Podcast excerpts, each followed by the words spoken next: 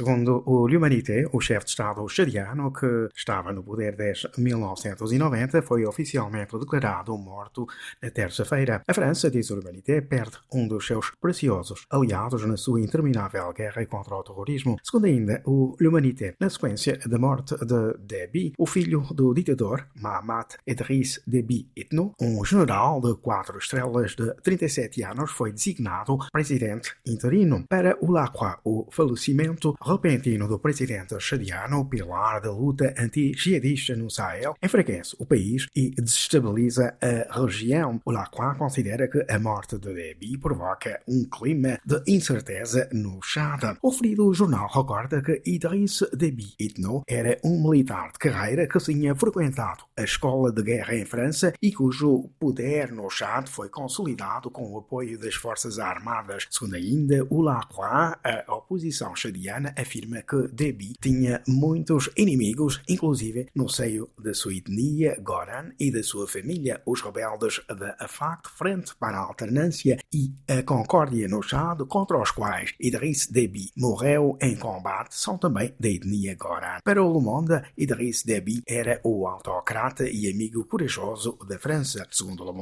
a sua morte fragiliza toda a região do Sahel. Segundo ainda o Le Monde, Idriss Déby tinha organizado o seu reino baseado numa regra clássica, dar a impressão de ser o único capaz de conter o caos. O presidente chadiano, afirma o Le Monde, dizia ter vontade de abandonar o poder, mas que as circunstâncias o tinham forçado a permanecer, continuou a recorrer à violência durante a sua vigência. Para Le Monde, a violência foi uma companheira que nunca abandonou até ao fim Idriss Déby Itno. Itno, diz também Le Monde, era o incontornável aliado da França no âmbito da Operação Barkhane. Segundo Libération, a França, que contava com Idriss Déby para reforçar a força Barkhane, está agora em má postura. Em declarações ao Libération, o jornalista, escritor e especialista da França-África, Antoine Glaser, afirma que Idriss Déby, chegando ao poder em 1990, era o queridinho da França. Ele permaneceu fiel à França até ao fim, contrariamente ao seu antecessor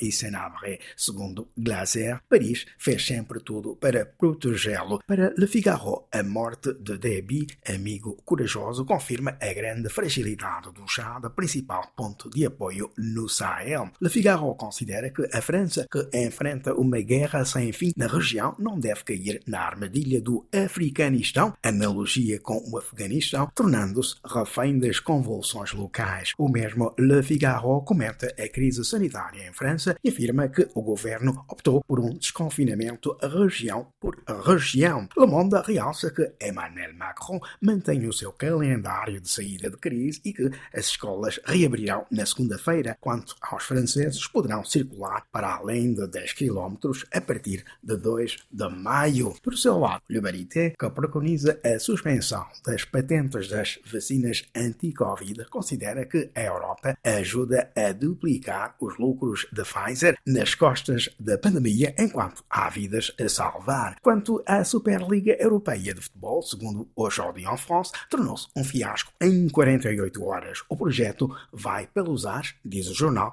devido à contestação popular que foi muito forte.